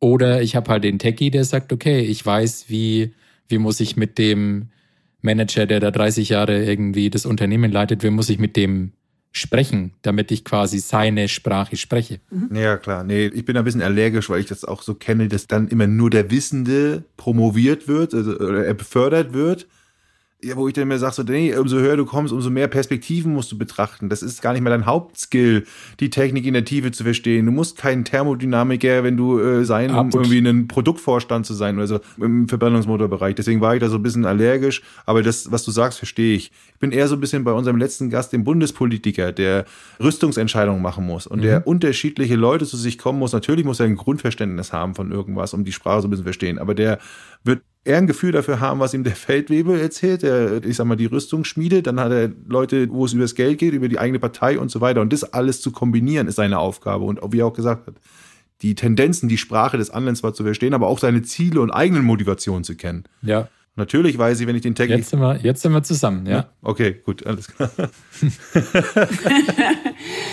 Ja, aber ich glaube, da kommt tatsächlich dann auch in Unternehmen nochmal ganz andere, also auch für die in den, in den hohen Entscheidungen. Ne? Also auf der einen Seite muss man ganz ehrlich sagen, und das sagen auch manche Techies da manchmal, wir machen tatsächlich Schreibkurse auch mit Technikern. Ne? Also dann gibt's so Templates und dann machen wir jetzt alle einen Kreativ-Schreiben-Kurs und jeder muss jetzt mal ja, in 300 äh, Zeichen inklusive Leerzeichen aufschreiben, was, was der Sinn beziehungsweise oder Zweck seiner Entwicklung ist ne? und wo sie an den anderen anschließt. Ne? Also da, da habe ich tatsächlich teilweise schon Templates und da saßen wir auch schon okay, und jetzt nochmal und jetzt nochmal und jetzt nochmal, ne? bis die Runde das verstanden hat. Aber das ist ja, also wir haben im Vorfeld geredet ja darüber, es gibt keine technischen Probleme. Die meisten Probleme in Tech-Teams sind Kommunikationsprobleme. So. Und die gilt es halt zu lösen. Und oft verstehen die sich ja teilweise untereinander auch nicht. Das ist ja gerade dieser Sprung zwischen Hardware und Software. Das sind zwei völlig verschiedene Technologien, zwei völlig verschiedene Denkweisen. Und da geht es oft nicht weiter, weil der eine denkt, der andere muss es definieren und der andere denkt, nee, nee, der muss mir was definieren. Ne? Und dann warten sie, weil sie nicht miteinander reden können. Und das ist etwas, was wir eben halt auch, ja, tatsächlich, das kommt eben halt auch, dass die Leute natürlich lernen, über das zu sprechen, was sie da eigentlich tun und das eben auch anderen zu erklären. Hatte ich auch schon. Danke, Claudia. Jetzt kann ich endlich mal meinem Chef erklären, was ich mache. Hatte ich auch schon mal vom Softwareentwickler. Ne? Gleichzeitig hast du das aber auch gerade in den höheren Management-Ebenen, dass die sich jetzt auch gar nicht mehr unbedingt sicher sind. Ne? Fährt er gerade eine Hidden Agenda oder bringt er mir gerade gute Informationen? Das ist ja auch sehr häufig. Da hast du ja als Berater, sage ich jetzt mal, auch so eine Söldnerfunktion teilweise. Ne? Da bist du ja wirklich der Unterstützer dann, äh, ich sage jetzt mal, der dementsprechende Manager, um denen eben halt auch Klarheit zu verschaffen, welche Gemengelage ist hier jetzt gerade überhaupt am Werk. Ne? Wer versucht mich jetzt hier gerade zu einer Entscheidung zu drängen, ja? Und wem geht es wirklich um die Sache? Ne? Das ist ja auch sehr häufig schwierig nur noch zu äh, differenzieren dann. Hm. Ja, finde ich spannend. Vielleicht mal eine Frage, wie geht es dann jetzt bei dir? Hast du, was du jetzt so beschrieben hast, ist ja sehr also das sind ja schon Soft Skills, nenne ich mal, äh, die du da entwickelst, um einfach die Kommunikation zu stärken. Um, mhm. könnte man wieder im Sprech von Frank und Karen auch wieder sagen, diese Vorverständnisse, diese unterschiedlichen, die dann zu einem Konflikt führen, der vielleicht ja. nicht mehr ausgesprochen ist, um den erstmal aufzulösen. Weil es darum geht, dass erstmal alle so kommunizieren, dass man sich gegenseitig versteht und damit eigentlich entweder Probleme explizit werden oder eben gar keine erst entstehen weil die expliziten Probleme kann man ja angehen. Ne? Man sitzt ja am Ende dann doch in der Firma im gemeinsamen Boot, sollte zumindest sein. Das ist, ist ja eigentlich das Ziel, dass man alle in die gleiche Richtung arbeitet. Machst du denn solche Soft Skills Trainings oder machst du auch andere Sachen? Also wie läuft das da bei dir? Wie kann ich mir das vorstellen? Also tatsächlich glaube ich, ist das Thema Soft Skills immer der wie soll man sagen, eigentlich der, das Nebenwerk oder wie soll man sagen, Abfallprodukt sozusagen. naja, unser Ziel ist es ja, die Entwicklung voranzutreiben. Ne? Also das, das Ding zum Erfolg zu führen, im Grunde genommen. Und ähm, wenn ich der Meinung bin, wir müssen Soft Skills ausarbeiten, dann haben wir eben schon mal zum Großkonzern gesagt, nee, wir machen jetzt keine Entwicklung, wir setzen uns jetzt alle zusammen hin und machen diesen Schreibkurs. Ne? Das sage ich dann beim Kunden auch. Ich bin nicht der Meinung, dass jetzt noch irgendwie zwei Tage äh, gemeinsame Entwicklung irgendwie was bringen, sondern wir sollten uns mal zwei Tage einsperren und mal darüber reden, was machen wir hier eigentlich. Ne? Und das mal auch irgendwie so klar und transparent aufzeichnen und auch aufschreiben, dass er das jeder versteht. Und du hast das ja gerade mit so kollaborativen Entwicklungstools. Ne? Dass du ja sogenannte User Stories und so weiter schreiben musst. Ne? Und da müssen ja die Leute erstmal spezifizieren lernen, erstmal schreiben lernen. Also deswegen meinte ich, wir haben dann Templates eben für Entwicklungsprojekte, wo dann jeder aufschreiben muss, was mache ich, wen brauche ich. Beispielsweise, es gibt Hausaufgaben, verteile ich sehr gerne an meinen Kunden. Also die bezahlen mich dafür, dass ich ihnen dann Arbeit wiedergebe. Das ist eigentlich auch eine sehr kuriose Situation. Unsere Kunden fordern tatsächlich auch Hausaufgaben. Ne? Bitte gebt uns Hausaufgaben. Das ist tatsächlich irgendwie sehr kurios. Und da geht es wirklich darum, auch, wie soll man sagen, da komme ich, glaube ich, aus der Kunst. Ne? Und es geht ja darum, ich, da bin ich ganz leidenschaftsgetrieben. Ne? Du gibst mir den Auftrag, dass das Ding am Ende steht und dann mache ich das. ja. Und dann arbeitest du auf einmal mit Leuten zusammen, die sind leidenschaftsgetrieben. Das ist, glaube ich, für, für einen Konzern auch etwas ganz Ungewöhnliches. ja. Weil du gehst ja auch über Grenzen und Mauern hinweg, die die alle sehen, die für mich ja gar nicht existent sind oder zur Not einfach mal eingerissen werden. Also ich reiße auch des Öfteren mal so unsichtbare Wände ein, die es zum Beispiel gibt. Ne? Also ein Beispiel war, wir hatten ein Entwicklungsprojekt, das, das war in einem, einem großen Forschungsinstitut eben. Ähm, es war dieses cyberphysische Produktionssystem und die anderen Forscher sollten eigentlich während der Zeit, während wir da in der Halle sind, ihre ganzen Geräte ausschalten, weil das halt ständig in unser System gefunkt hat. Und das haben die nicht gemacht. Und der, wie soll man sagen, der Verantwortliche, der Entwicklungspartner vom, vom Institut, der hat da seit vier Monaten dran gearbeitet, dass diese Leute ihre Sachen ausschalten und sie haben es nie gemacht. Dann habe ich gesagt, okay, ich mache das jetzt. Was habe ich getan? Ich bin unten zum Empfang gegangen. Ich habe gesagt, okay, bitte rufen Sie mal die entsprechenden Personen oben an und sagen ihnen, dass wer nicht innerhalb der nächsten Viertelstunde seine Sachen abgeschaltet hat, den ziehe ich den Stecker. Und das kann zur Folge sein, dass er halt die Daten der letzten drei Monate für sein Entwicklungsprojekt verliert. Das tut mir schön leid. Ich bin seit drei Monaten am Kämpfen, dass Sie das machen. So, und da bin ich mit dem Fahrstuhl hochgefahren, bin durch jedes Büro gegangen, habe gesagt, okay, wenn du da was hast, schalt's aus, weil alles, was ich gleich noch finde, da ziehe ich den Stecker. Auf einmal kam eine ganze Meute in die Halle. Der, der Mensch von diesem Forschungsinstitut meinte, was ist denn da los? Mein, mein Kollege meinte, ja, das war der Claudiator. Ja, und innerhalb, innerhalb von 20 Minuten war das Problem gelöst, ne? an dem er seit über drei Monaten gearbeitet hat. Aber es ist halt die Frage, über welche Grenzen gehst du auch. Ne? Also das, da bin ich wahrscheinlich nicht die klassische Beraterin einer klassischen Beratung. Ne? Sondern da ist natürlich, du gibst mir dann den Auftrag, das Ding soll erfolgreich auf die Straße gehen. Ne? Aber das kann auch sein, dass ich mal mit dem Großkonzern irgendwie ein ernstes Wörtchen rede mit meinem Auftraggeber, weil ich sage, ja, so geht das nicht. Wenn du weiter so arbeitest, dann kommen wir da nicht hin. Ne? Mhm. Also da, da bin ich auch mal, wie nannte das ein Vorstand, die Zusammenarbeit mit uns war ausgesprochen unangenehm angenehm, sagt mhm. er. Oder was hatten wir auch? Radikal, aber effektiv wurde es genannt. Ne? Also man muss sich darauf schon einlassen. Das muss man also auch ganz ehrlich sagen. Ich glaube, diese Arbeit ist nicht für jeden etwas. Also ja, das merke ich auch. muss ich auch sagen. Die letzten Jahre, Everybody's Darling wird man da nicht. Nee. Ja. Nie. Also nicht, wenn man es richtig machen will und nicht nur äh, gemocht werden will, sagen wir es mal so. Ja, die Krankheit hatte ich komischerweise nie, dieses äh, Everybody's Darling sein zu wollen. Das ist äh, bei mir ganz komisch. Das war noch nicht. Mhm. Aber ich habe oft, dass mir dann doch die Macht in die Hände gegeben wird, obwohl ich sie gar nicht haben will. Das finde ich immer ganz interessant. Weswegen ich so diesen Spruch entwickelt habe: Macher machen, Macht macht nix. Habe ich gelernt in diesen Konstruktionen.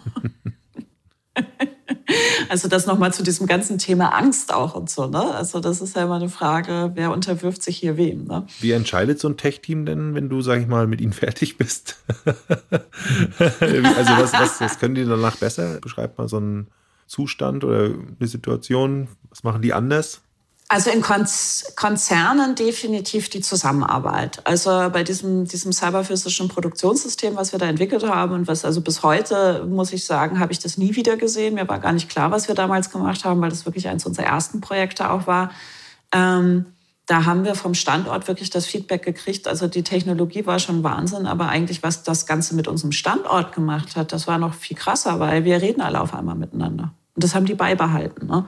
Und die sind jetzt teilweise in andere Entitäten dieses Konzerns gekommen.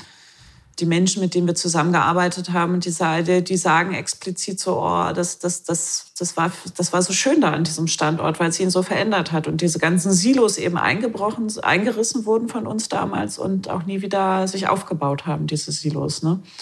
Die, die sind dann sozusagen ja nicht mehr äh, da gewesen. Und dieser Standort hat sich tatsächlich wirklich sehr, sehr schön verändert. Also das ist dann im Grunde genommen auch geblieben. Mhm. Ne? Das bleibt dann auch in den Teams, wenn, wenn sie da eben halt auch diesen Weg mit uns gehen. Ne? Mhm. Mit dem Blick auf die Uhr ja. würde ich gerne mal von den Tech-Teams weggehen. Ich würde gerne in den DeLorean reinsteigen und in die Zukunft, denn Claudia hat ja in ihrem Profilslogan auf LinkedIn auch Futurist stehen und mal die Zukunft von Entscheidungen anschauen. Wir haben über Midjourney, wir haben über KI gesprochen. Welche Entscheidungen, Claudia, trifft in Zukunft eine KI und welche besser nicht? Ich denke, äh, du hast ja heute einfach auch schon, ne? also teilweise KI-unterstützte Entscheidungen. Und ich denke, dass da in den Systemen sehr viel kommen wird. Also Financial Trading war ja schon, da gibt es ja schon Untersuchungen teilweise, dass die KI besser entscheidet als beispielsweise menschliche Broker. Also ich glaube, gerade im Finanzbereich wird das ein großer Trend werden, kann ich mir vorstellen. Es gibt ja schon Experimente, gab es in China ein ganzer CEO, der von einer ähm, KI, also ein, Gaming-Unternehmen, was auch von einer KI gesteuert wird. Das gucke ich mir halt natürlich mit Interesse an. Was wir auch vor kurzem hatten, dieses Thema natürlich Drohnen. Also ich sage jetzt mal alles, was so in Richtung Tötungsentscheidung geht. Also Kriegstechnologie finde ich sehr kritisch. Ne? Also da den Maschinen überhaupt diese Freiheit einzuräumen, weil ich weiß nicht, ob du sie irgendwann mal wieder rauskriegst, glaube ich. Das ist, das ist, glaube ich, ein ganz großes Problem. Aber insbesondere beim Fahren, da werde ich sehr gespannt sein. Also weil du hast ja da auch dieses Zero oder was es da heißt, ihr kommt aus dem Bereich, ne? das darf keine Fehler machen. Aber ich glaube, dass gerade beim Fahren die KI besser sein wird als der ist, Mensch zukünftig. Ist sie schon. Oder schon ist, so ist sie schon, das glaube ich schon. Also ich glaube, dass die weniger, also schon jetzt weniger Unfälle produziert als das, äh, als der Mensch. Da glaube ich. Ja. Also auf jeden Fall in solchen Bereichen. Also ich weiß gar nicht, ob im Flugzeug, wie viel da der Pilot wirklich noch fliegt oder nicht eigentlich nur noch eine Maschine überwacht beispielsweise. Also ich glaube, bei, bei solchen, also bei solchen Systemen, glaube ich, ist die KI auf jeden Fall besser als der Mensch. Ja, das ist sehr spannend, weil es gibt ja schon sehr viele Bereiche, wo die KI besser ist. Wir haben nur den Anspruch, dass sie perfekt ist. Und dem Menschen, dem gestehen wir dann doch diese Imperfektion da. Und es geht ganz viel um Verantwortung. Das ist interessant. Wir haben ja auch schon mal darüber gesprochen, Tobias. Wem gebe ich denn ja. die Verantwortung, wenn ein Fehler passiert? Und dadurch, dass wir jemandem eine Verantwortung geben wollen, nehmen wir im Kauf, dass im Endeffekt das System schlechter ist, als es sein könnte. Also wir nehmen mehr Unfalltote ja. im Kauf, wir nehmen mehr Tote im Krankenhaus in Kauf. Wir, wir, also wir nehmen eigentlich eine schlechte Situation in unserem Leben im Kauf, weil wir Verantwortung jemandem zuschieben wollen, so ein bisschen so gefühlt. Medizin ist die Diagnostik, auch ein super Beispiel. Ne? Ja. Also ist ja auch die KI zum Teil wesentlich besser. Röntgenbilder, Krebsvorsorge, Röntgenbilder. genau. Alles. Aber auch Richter und so weiter. Also wir kommen vielleicht dann irgendwann mal als Transfer in die Richtung, dass wir mal sagen, wir können es ja mindestens mal als zusätzliche Informationsquelle nutzen, die man vielleicht. Wie war das mit der Beinbruchriegel, Tobias? Wenn, dass wir Menschen dann wenigstens erkennen, wenn hier ein Beinbruch vorliegt, den die KI oder die, die der Algorithmus eben nicht erkennen kann. Ja. Eine Frage habe ich noch, Claudia, zum Thema so Zukunft von Entscheidungen und die geht auch so ein bisschen Richtung KI und Maschinen. Du hast ja heute wahrscheinlich menschliche Tech-Teams. Ich, meine Hypothese wäre, in Zukunft werden wir Tech-Teams sehen, die aus Menschen und Maschinen bestehen. Braucht es da noch mehr, Claudias? Weil noch mehr von dieser Übersetzung und äh, wir müssen miteinander sprechen können nötig ist? Nee, dann haben, dann haben wir ganz viele Claudias. ich komme ja aus dem Bereich äh, ja, Maschinenkunst. Ne? Also gerade diese Interaktion oder diese Kreativität mit den Maschinen. Ähm, das ist ja für mich eigentlich immer Teil der Kunstproduktion gewesen. Also die Maschine war immer Teil des kreativen Prozesses, des Entwicklungsprozesses, also auch des kreativen und künstlerischen Entwicklungsprozesses. Deswegen habe ich damit überhaupt gar keine Probleme, wenn zukünftig die Maschine auch Teil meines Entwicklungsteams im Grunde genommen ist ich glaube, deswegen fühle ich mich von dem Ganzen, was gerade auch so passiert, gar nicht so angegriffen, sondern finde das so hochspannend. Ne? Also ich habe da viel darüber diskutiert, weil ich natürlich auch sehr philosophische Diskussionen eben mit dieser KI führe oder sie mit anderen Entitäten ihrer KI. Also ich habe sie schon irgendwie multipliziert gekriegt und dass die eine KI hierfür ist und die andere KI dafür, die konnten sich auch nicht entscheiden. Ganz interessant, ne? Die haben dann Geschichten geschrieben, ja, und dann sollten die eine KI und die andere KI, also ich hatte mehrere KI-Entitäten geschaffen, ja, und dann sollten die ihre Geschichten bewerten und sich für eine entscheiden. Und das war ganz interessant, ja. Die haben sich dann für unterschiedliche Geschichten auch äh, entschieden, die sie dann geschrieben haben und mir erklärt, warum sie die gut finden oder nicht. Ne? Und also aus dem Grund denke ich definitiv. Also es, es, geht ja jetzt schon los, wenn du ChatGPT fragst, die Softwareentwickler sind froh, die, die, die programmieren damit ja mhm. schon, ne? weil sie sagen, sie können sich mehr auf die Architektur verlassen und das ganze Ausdefinieren des Codes, das funktioniert schon durch die KI. Also deswegen würde ich sagen, das ist gar keine Zukunft, sondern das ist schon da. Nur viele sprechen da noch gar nicht drüber. Wir sind da schon längst mittendrin. Du hast ja. vorhin über Maßstäbe gesprochen, die in der Kommunikation zwischen den Menschen fehlen, um irgendwie klarzumachen, was eine gute Entscheidung ist oder woran wir das festmachen. Wer macht denn bei einer KI dann eigentlich den, setzt den Maßstab, was eine gute Entscheidung ist? Na, that's a fucking problem, um es mal so blöd zu sagen. Ne? Also das ist ja das ganze Bias-Problem auch im Grunde genommen. Also wir denken ja, wir könnten Maschinen schaffen, die objektiv handeln, entscheiden, ja, und das stimmt ja gar nicht. Weil wir es sind, diese Algorithmen geschaffen haben und diese Wertsysteme, auf die die Maschine trainiert sind. Es gibt ja keine objektiven Datasets im Grunde genommen. Das ist ja das Problem. Also wir müssten ja dann über also diese angelernten Maschinen sozusagen, also die äh, aus diesen Daten im Endeffekt lernen. Genau. Mhm. Genau, die lernen ja auf Datensätzen, die ja auch schon wieder, wie soll man sagen, äh, schon gebiased sind. Wir müssen einfach, also das ist aber die, die Auswirkungen auf das Realitätsverständnis des menschlichen Realitätsverständnisses, das sich verändern wird durch diese Maschinen, weil wir werden irgendwann unseren Glauben an eine objektive Realität aufgeben müssen, mhm. dass es das einfach nicht gibt. Reproduzieren wir denn durch KI dann eigentlich immer nur noch das, wo es mal angefangen hat? Also wenn ich mir jetzt vorstelle, ChatGPT hat bis 2021 die Daten analysiert und jetzt produziert es damit wieder einen Haufen neue Daten. Und alle mehr oder weniger werden jetzt beeinflusst durch die Impulse von ChatGPT. Also reproduzieren wir eigentlich jetzt nicht nur noch die Vergangenheit immer wieder und in anderen Formen. Also wenn das eine statistische Analyse ist in der Häufigkeit, die die Antwort da gibt, reproduziere ich nicht eigentlich immer nur noch das häufigste Mittel aus den letzten Jahren, so in Anführungsstriche. Das ist doch, ich sag mal, ja, es ist halt ein permanenter Remix, aber dazu kann ich da, da könnte ich dann jetzt Nietzsche zitieren, der sagte, es ist alles schon mal da gewesen, schlimmer noch, es wird alles wiederkommen.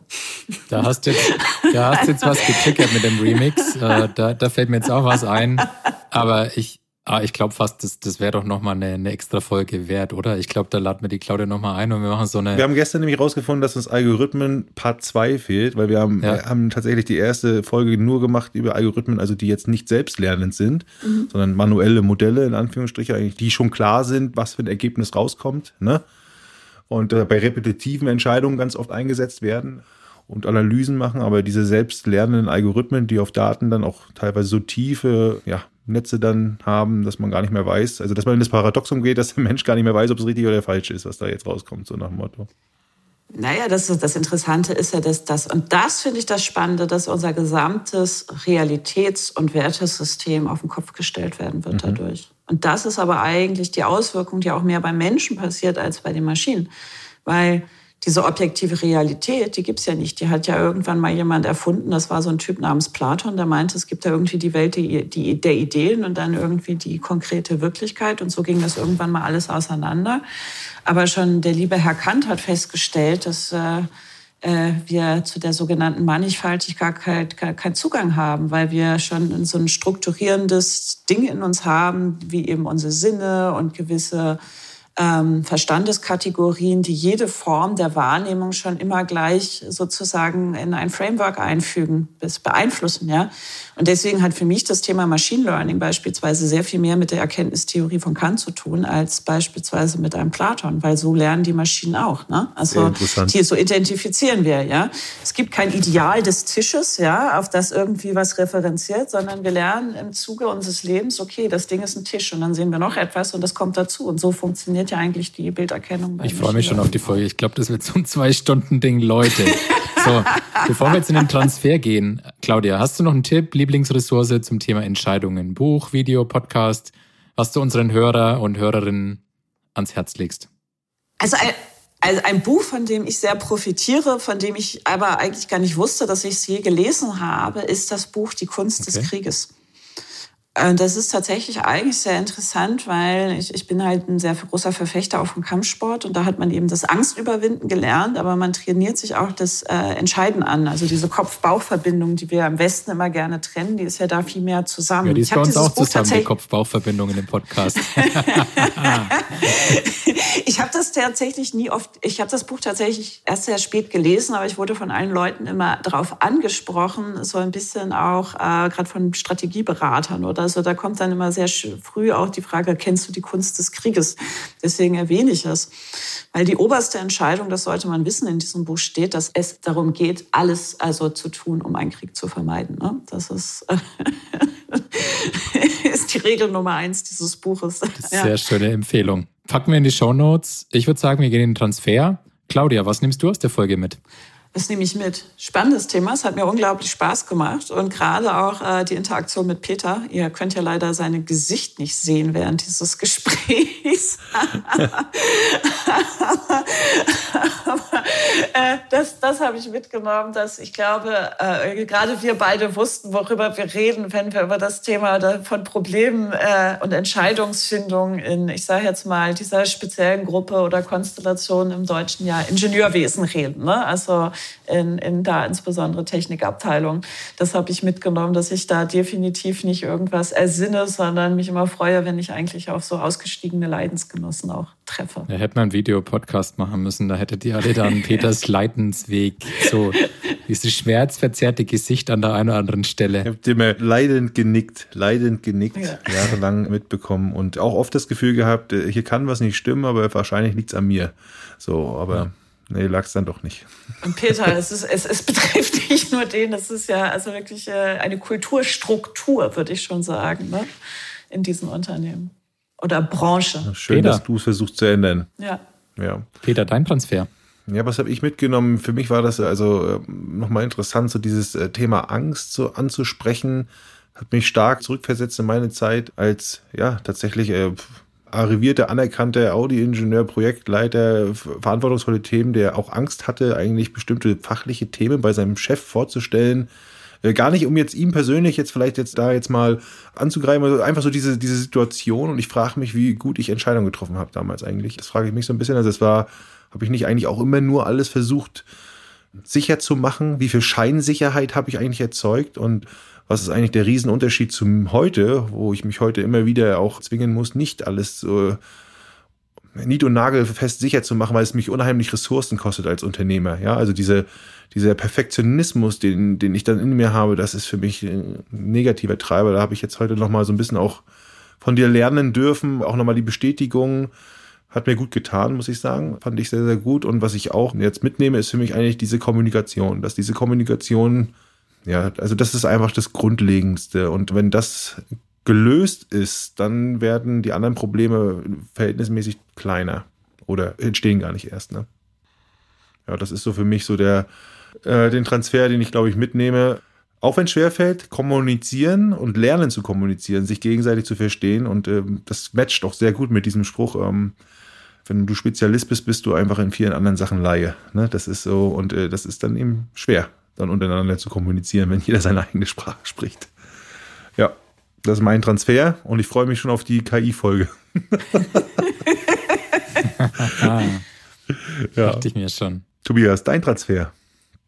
Ja, also Nummer eins, Ingenieurskunst und Ingenieurswesen, beziehungsweise Ingenieursverwesen. Also das, das hat bei mir äh, ganz offene Türen eingerannt. Also ja, aus der Kunst, äh, dieses Experimentieren, dieses Ausprobieren, finde ich genial. Das passt auch zum Thema Entscheidungen. Ich bin wieder bei meinem Lieblingsthema Typ 1, Typ 2 Entscheidungen. Viele kleine Typ 2 Entscheidungen wieder zurück durch die Drehtür, weil ich gemerkt habe, okay, das hat nicht geklappt. Dann auch bei mir das Thema Kommunikation. Also ich glaube, das ist fast auch nochmal eine Folge wert. Irgendwie das Thema, welche Rolle spielt Sprache oder welche Rolle spielt die Kommunikation beim Thema Entscheidungen? Bisschen Parallele zu unserer Folge mit, mit Frank und Karen. Jedes Projekt beginnt mit einem Missverständnis, beziehungsweise jede Entscheidung beginnt mit einem Missverständnis. Also ich glaube, da, auch da wird es sich lohnen, nochmal noch mal tiefer einzusteigen. Und mir geht noch äh, Transfer Nummer drei, das Thema Tech-Team und Management. Also so diese zwei Welten. Wir haben mal heute ganz kurz agil gestriffen. Es gibt ja im agilen Manifest äh, gibt es ja äh, im Prinzip, ich krieg's jetzt nicht mehr wortwörtlich hin, aber dass quasi Tech-Team und Business-Team quasi permanent zusammenarbeiten müssen. Und ich glaube, auch da steckt nochmal so ein bisschen was drin. Ich glaube, Peter, auch für uns, so was wir über den Podcast hinaus machen, ich glaube, das ist schon oft ein Problem, auf was wir, wir treffen beim Thema Entscheidungen. Die, die Businesswelt und die, und die Tech-Welt und vielleicht ist es auch die Parallele dann wieder zur Kommunikation, dass die einfach genau. unterschiedliche Sprachen sprechen, aber dass diese, diese unterschiedlichen Perspektiven extrem wichtig sind, um eine gute Entscheidung zu treffen. Das sind meine drei Sachen für den Transfer. Lohnt sich drauf, weiter rumzukauen? Ja. Ich würde mal eins noch mitnehmen, ist auch noch ein Transfer, also für mich vielleicht persönlich. Äh, du hast so viel von Kunst gesprochen und dass es für dich da kein, in dem Sinne kein Scheitern gibt, weil ja, entweder passt es oder das passt es nicht, ne? Äh, und sag mal so, dem, wenn es dem gefällt. Also der Erfolg liegt im Auge des Betrachters so ein bisschen. Und wenn man das so ein bisschen auch mal nimmt, dann ist es ja in unserer Welt, wo es nicht so viel Sicherheit gibt, eigentlich ein ganz schönes, schöner Gedanke, weil das heißt ja testen, testen, testen, bis das Feedback positiv ist. So. Mhm. Ne? Und dann passt das auch. Und alles andere ist eigentlich nur der Weg dahin. Das ist kein Scheitern. Es ne? ist so, weil wenn es dem Kunden schmeckt und ihm gefällt und dann haben wir das Richtige gefunden, wenn es uns als Unternehmen passt, dann ist in Ordnung und der Weg dahin ist der Weg dahin. Aber zu sagen, es gibt dieses eine Richtige, ist äh, vielleicht der Hochmut vorm Fall. So irgendwie, keine Ahnung. Also wieder da hast du mich jetzt noch zum Transfer geregt. Also weil das, den Fall hatten wir gerade tatsächlich. Ne? Da, da gibt mir der Kunde ja. die Informationen nicht. Ne? Aber ich, ich höre ja nicht auf. ja. Und am Ende kriege ich raus, dass er nicht in der Lage ist, sie aufzuschreiben. Und wir enden damit, dass ich ein Telefoninterview führe, um dann diese Information zu kommen. Weil ich brauche diese Information, um mein Projekt und Konzept für ihn richtig gut hinzukriegen. Ne? Und dann gehe ich ihn so lange auf die Nerven, bis ich da rankomme. Ne? Und da gibt's kein Scheitern, wie du so schön sagst. Ne? So, wenn er es so nicht macht, dann muss er es mir so liefern. Aber ich bringe ihn dazu, mir diese Sachen zu liefern, die ich brauche. so. Aber es ist ja auch nicht schlimm, ne? Ja. Wunderbar. Hammerfolge. Claudia, vielen, ja, vielen perfekt. Dank. Da war ganz, nee, ganz ich, viel drin. Ja. Super Folge. Äh, hätte ich vorher mir nicht ausgemalt. Äh, ich dachte, wir sprechen so ein bisschen über Tech-Teams, so zwei, drei Methoden. Äh, sind am Schluss noch philosophisch geworden. Geniale Folge. Macht Lust auf mehr. Vielen Dank. Ja, danke ebenso euch. Hat mir auch super Spaß gemacht. Ich freue mich auf die Algorithmus-Sende. Dankeschön. Vielen Dank. Ja. Bis dann. Das machen wir, Tschüss. da bist du dabei. Ciao. Ja, wow, Tobias, cooler Gast. Frau mit Feuer, man sagen. Ist super interessant. Ganz andere Richtung gegangen eigentlich, ne? Äh, so ein bisschen, ne, dachten wir ja so mehr Methoden und weiß ich was und das und das war ja so ein, wäre vielleicht zu trocken gewesen auch für die Zuhörer. Hier haben wir viel mehr Insights jetzt gemacht. Ich habe mich sehr. Ja, aber künstlerisch. ja, ja, ich habe mich sehr erinnert gefühlt an meine Situation und ja. Oh ja. Toll, dass da jemand unterwegs ist, der das äh, ähm, ja versucht besser zu machen, aufzulösen. Ne? Absolut. Schön. Ja, Tobias, hast du schon ein, was im Kopf, was wir What's Next mäßig machen wollen? Ja, wir haben in unserer Jubiläumsfolge gesagt, wir wollen ein äh, bisschen was zu Bias machen. Da haben wir eigentlich viel im Köcher gefühlt ein bisschen zu wenig gemacht, also mehr zu Bias. Deswegen, nächste Folge, machen wir eine Folge zu Bias. Ich würde sagen, wir nehmen uns keinen fixen Bias raus, sondern wir schauen uns mal so eine typische Entscheidungssituation an irgendwas Alltägliches, was, was viele von uns haben und gucken mal, welche Biases da am Werk sind und versuchen da vielleicht auch so ein bisschen rauszuarbeiten, wie stark die jeweils wirken. Was meinst? Finde ich gut. Also. Alles klar. Wenn ihr das nicht verfassen wollt, ne, diese Folge, dann, wie immer, folgt uns, folgt unserem Podcast, folgt uns auf allen Plattformen, die ihr kennt, wo es Podcasts gibt, Spotify, Apple, Google, Amazon, dieser Könnt uns auch bei LinkedIn folgen. Auch da gibt es äh, Kopf und Bauch, den Podcast der Entscheidung. Oder uns auch persönlich folgen, Tobias und Peter. Die Profile findet ihr immer in den Shownotes. Wir sind auch auf Instagram. Wir freuen uns auch über Bewertungen. Wir freuen uns über Zuschriften und wie immer auch Feedback. Das war Kopf und Bauch mit einer doch sehr, sehr, sehr kreativen Folge zum Thema Entscheidung in Tech-Teams. Super cool.